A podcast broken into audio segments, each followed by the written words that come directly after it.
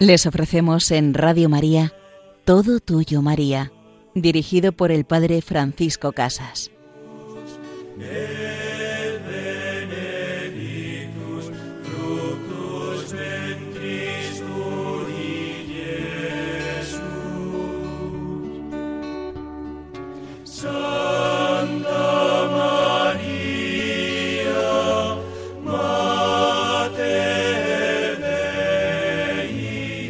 Todo tuyo, María. De la mano de la Madre entramos en el misterio de las bodas de Caná, donde les falta el vino, les falta la alegría, y allí está presente María para acercarnos siempre a Jesús, para decirnos, haced lo que Él os diga, y así toda la creación al servicio de Jesús se acercará para transformar la realidad presente en una realidad llena de alegría, en una realidad llena de vida y de esperanza. En este programa iremos profundizando en este misterio de la presencia de la Virgen María en las bodas de Caná. Y también en la segunda parte del programa nos acercaremos a un gran santo, a San Francisco de Sales, y con él iremos entrando también en el misterio de la Virgen María pues comenzamos este programa y vamos a ir tomando del Evangelio de San Juan en el capítulo 2, versículos del 1 al 12, ese texto en el que Jesús y María son invitados a unas bodas en Caná, a un pueblecito a unos ocho kilómetros de Nazaret, donde ellos vivían, y Jesús vemos cómo quiere siempre también que le invitemos pues a nuestras alegrías, a nuestras fiestas. Él no quiere ser ajeno a nada de lo que nos ocurre. Y entonces, en este capítulo de San Juan aparece introducido por una frase de una riqueza muy grande. Ningún evangelista pone nada porque sí, y menos San Juan. Y por eso comienza este texto diciendo tres días después. El tercer día sabemos que es el día de la plenitud del tiempo, el tercer día de la resurrección, y desde el primer capítulo de San Juan se han ido contando cuatro días. Al entrar en el segundo capítulo en el que nos encontramos, empezará así. Tres días después se celebra el momento de las bodas de Caná. Viene a significar, si lo vemos en comparación con los siete días de la creación, el día de la creación del hombre, la semana de la nueva creación. Pues bien, a los tres días, introduce así San Juan, hubo una boda en Caná de Galilea, en la cual se hallaba la madre de Jesús.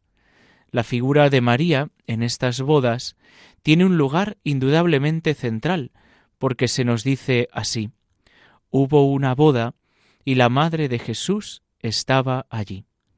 Diríamos que casi es, en cierta manera, más central que la presencia de Jesús, porque la presencia de Jesús se introduce así. La madre de Jesús estaba allí, y fue invitado también Jesús con sus discípulos. La impresión que da es que María está más por título propio que por invitación o por ser madre de su Hijo. Sabemos que Jesús es el personaje central, pero llama la atención esa estructura del paso en San Juan, que por María llegamos a Jesús. Será lo que después la tradición cristiana nos ayudará tantas veces a descubrir y vivir, que a Jesús llegamos siempre de la mano de María, llegamos siempre por intercesión de aquella que con confianza nos acerca al corazón de su Hijo. San Juan, a lo largo de su Evangelio, utiliza los signos, los milagros en San Juan son denominados signos. No tiene carácter de disminución del milagro, ni mucho menos se trata de verdaderos milagros, pero quiere recalcar que no son milagros hechos como por prestidigitación, no son milagros hechos como una simple manifestación del poder de Dios. Yo puedo hacer esto y entonces pues hago esto, siembro milagros por aquí y por allá. No, para San Juan todo milagro es un signo. Son milagros que pretenden significar algo, una realidad más profunda. Y él, en muchos de los pasos, destacará que eso es un misterio. Los milagros son signo y otros hechos que no son milagros, pero están llenos de significación, también nos ayudan a ir profundizando en el amor de Dios.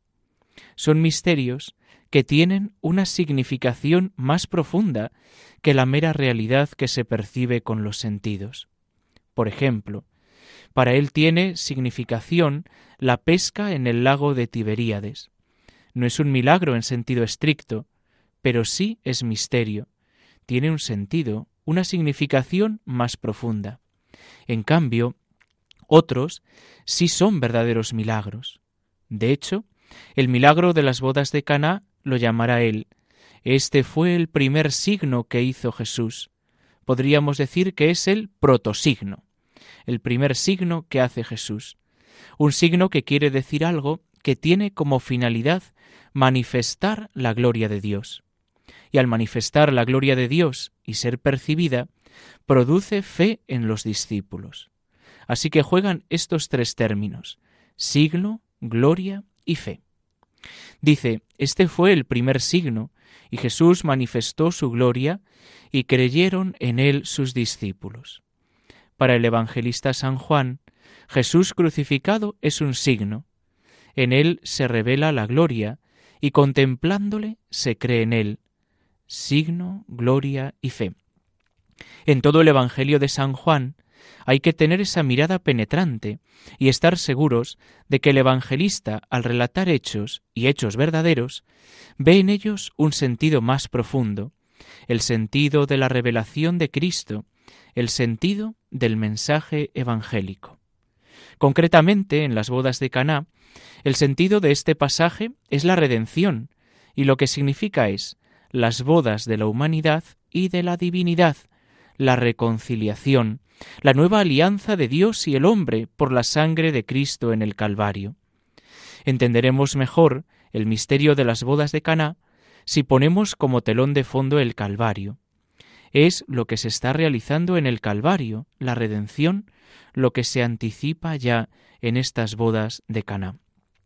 San Juan ha querido recoger en este hecho los aspectos diversos de la obra de la redención, no sólo de la obra de la redención que suele llamarse objetiva, la redención realizada en el Calvario por Jesús en la etapa de su vida mortal, sino que es la obra de la redención en la Iglesia y la asociación plena de María a la obra de la redención.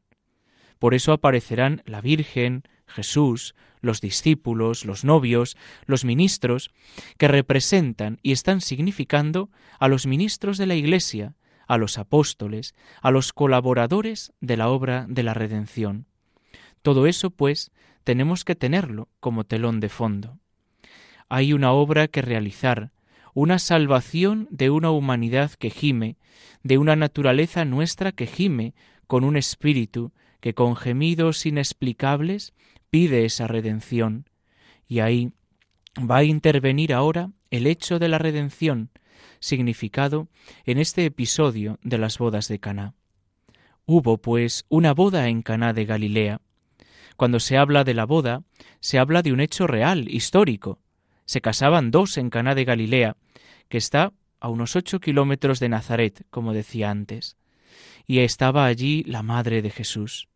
Podemos deducir de esto que Jesús no elimina los gozos humanos, ni mucho menos, no nos arranca del nivel humano, de las alegrías humanas. Lo que quiere es ser invitado a ellas, y esto hemos de procurarlo. María está allí invitada, y Jesús es invitado también con sus discípulos. Las alegrías humanas son buenas y auténticas cuando soportan la presencia de Cristo y de la Virgen. Por eso, es un buen ejercicio el invitar a Jesús y a María a nuestras alegrías, que estén presentes, que sean patentes a sus ojos, a su mirada, a su presencia. Pero sucede una cosa. Las alegrías humanas con el ejercicio se deterioran. Así como hay una ley de la degradación de la energía, también hay una ley de la degradación del gozo humano. Cuando es puramente humano, hay una exultación de alegría, y luego se va desgastando y se va perdiendo, se rebaja. Tantos matrimonios que han languidecido, Hay tanto placer, deseos de placer en una juventud hastiada luego de placer y se degrada, se pierde. Lo podemos ver significado en ese vino que se acaba, el vino de la alegría humana que se acaba. Había unas bodas en Caná de Galilea. Estaba la madre de Jesús, pues también nosotros invitemos a María, invitemos a nuestra Madre a que se haga presente en medio de nosotros, en medio de nuestras alegrías. Vamos a escuchar ahora una canción y en este ratito os invito a que podamos invitar a María y a Jesús a nuestros gozos, a que ellos vayan entrando en nuestra vida, se hagan presentes y que podamos preguntarnos Señor, ¿en qué gozos no te dejo yo entrar? ¿En qué alegrías y fiestas de mi vida estorbarías? Y entonces poder plantearme y decir, pues a lo mejor esa alegría no es la que Dios quiere, esta forma de disfrutar y gozar no es la que Dios tenía soñada ni pensada para mí. Pues escuchemos esta canción y pongámonos en sintonía con María, con Jesús, y abrámosles nuestra vida y alegrías para que ellos entren a gozar con nosotros.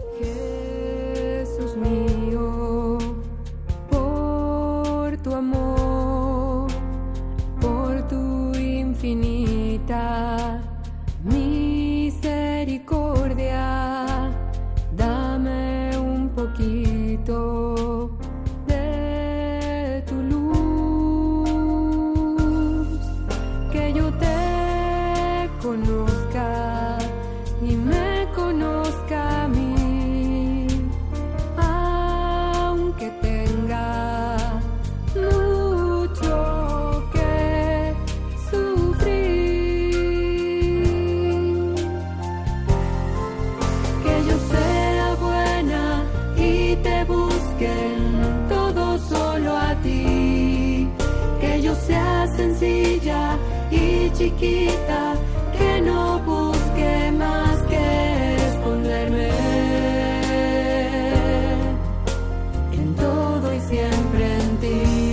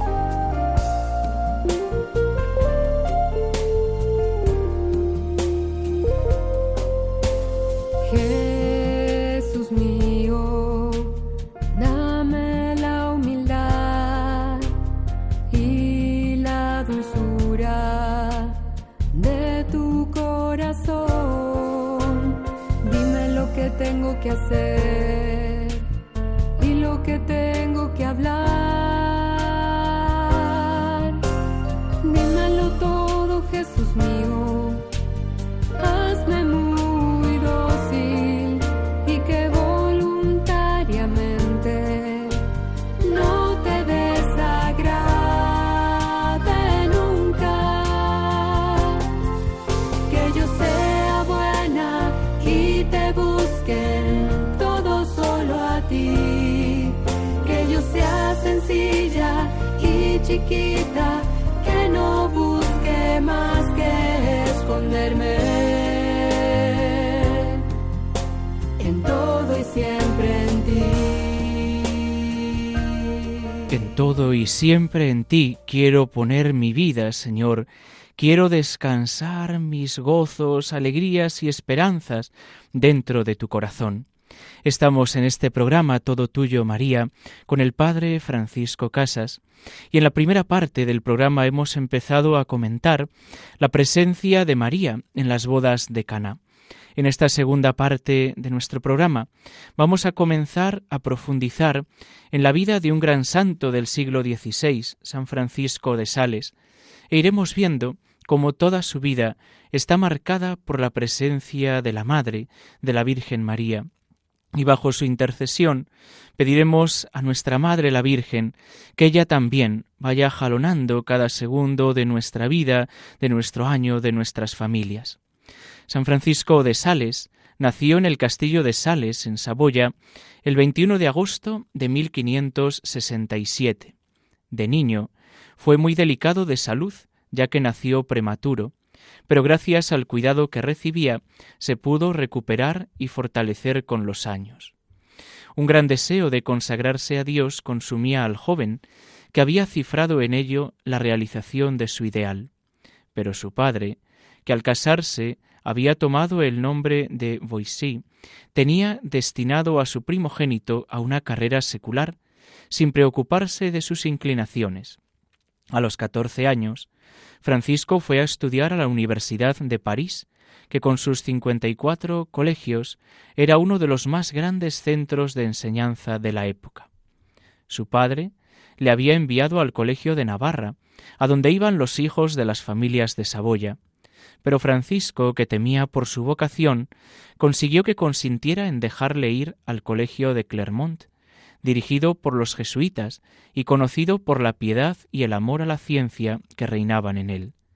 Desde el principio, guiado por su director, se trazó un programa de acción. Cada semana, confesarse y comulgar.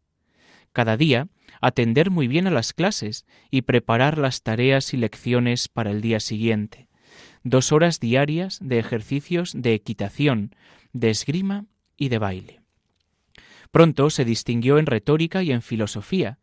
Después se entregó apasionadamente al estudio de la teología. Cada día estaba más decidido a consagrarse a Dios y acabó por hacer voto de castidad perpetua, poniéndose bajo la protección de la Santísima Virgen. Pero no por ello faltaron pruebas. Vivir en gracia de Dios en aquellos ambientes no era nada fácil. Sin embargo, Francisco supo alejarse de toda ocasión peligrosa y de toda amistad que pudiera llevarle a ofender a Dios, y logró conservar así el alma incontaminada y admirablemente pura. Francisco tenía dieciocho años. Él empezó a sentir en su cerebro un pensamiento constante y fastidioso de que se iba a condenar, que se tenía que ir al infierno para siempre. Sería un gran escrúpulo. La herejía de la predestinación que predicaba Calvino y que él había leído, se le clavaba cada vez más en su mente, y no lograba apartarla de allí. Perdió el apetito y ya no dormía. Estaba tan impresionadamente flaco y temía hasta enloquecer. Lo que más le atemorizaba no eran los demás sufrimientos del infierno, sino que allá no podría amar a Dios. Qué gran sentimiento el de San Francisco de Sales. Lo que más le dolía era no poder amar a Dios. Un hombre y un joven que había buscado a lo largo de su vida hacer la voluntad de Dios, hacer la voluntad del Padre, sin intentar defraudar mucho a los planes de su Padre en la tierra, que quería estudiar a leyes, derecho, y sin embargo él quería seguir el camino de la teología, el camino de Dios. Y cómo Dios fue haciendo su obra, como Dios va haciendo su obra con nosotros cuando confiamos en Él, cuando nos abandonamos a su amor. El remedio definitivo que le consiguió a San Francisco de Sales que esta tentación jamás volviese a molestarle fue al entrar a la iglesia de San Esteban en París y arrodillarse ante una imagen de la Santísima Virgen y rezarle la famosa oración de San Bernardo. Acuérdate, oh piadosísima Virgen María, que jamás oyó decir que hayas abandonado a ninguno de cuantos han acudido a tu amparo, implorando tu protección y reclamando tu auxilio. Animado con esta confianza, también yo acudo a ti, Virgen de las vírgenes, y gimiendo bajo el peso de mis pecados, me atrevo a comparecer ante tu presencia soberana no desprecies mis súplicas, Madre del Verbo Divino, antes bien, óyelas y acógelas benignamente. Amén. En el año 1588 partió para la ciudad italiana de Padua. Su padre le había dado la orden de estudiar abogacía y doctorarse en Derecho. Él estudiaba Derecho durante cuatro horas diarias para poder llegar a ser abogado, pero también estudiaba otras cuatro horas de teología, la ciencia de Dios, pues tenía un gran deseo de llegar a ser sacerdote. Durante su estancia en Padua, dice el mismo Francisco, que lo que más le ayudó fue la amistad y la dirección espiritual de ciertos sacerdotes jesuitas, muy sabios y muy santos. Hemos visto en este programa, y vamos a dejarlo aquí, cómo San Francisco de Sales encuentra paz y consuelo contra sus luchas espirituales, cuanto sus miedos, contra sus miedos a no poder amar a Dios, a vivir apartado de la presencia y del amor de Dios, acogiéndose a las manos de María. Pues también nosotros queremos acogernos a las manos de nuestra Madre, de nuestra Madre la Virgen, y pedirle que siempre ella nos lleve bajo su manto, que ella siempre nos cuide, y cuando tengamos alguna angustia, alguna tristeza o desesperanza, que confiemos todo a su inmaculado corazón, pues ella, que es la que más nos quiere y nos ama, lo presentará ante su Hijo y como San Francisco de Sales encontró paz, encontró esperanza, también podamos hallarla nosotros. Como en las bodas de Caná, los esposos encontraron alegría y consuelo al hacer presente e invitar a María y a Jesús, que también nosotros, al invitarles a nuestra vida, encontremos esa alegría y esa paz. Si desean escuchar de nuevo este programa, pueden hacerlo en el podcast de Radio María, todo tuyo María arroba radiomaria.es y recibid la bendición de Dios. Padre, Hijo y Espíritu Santo, desciendan sobre vosotros. Alabado sea Jesucristo.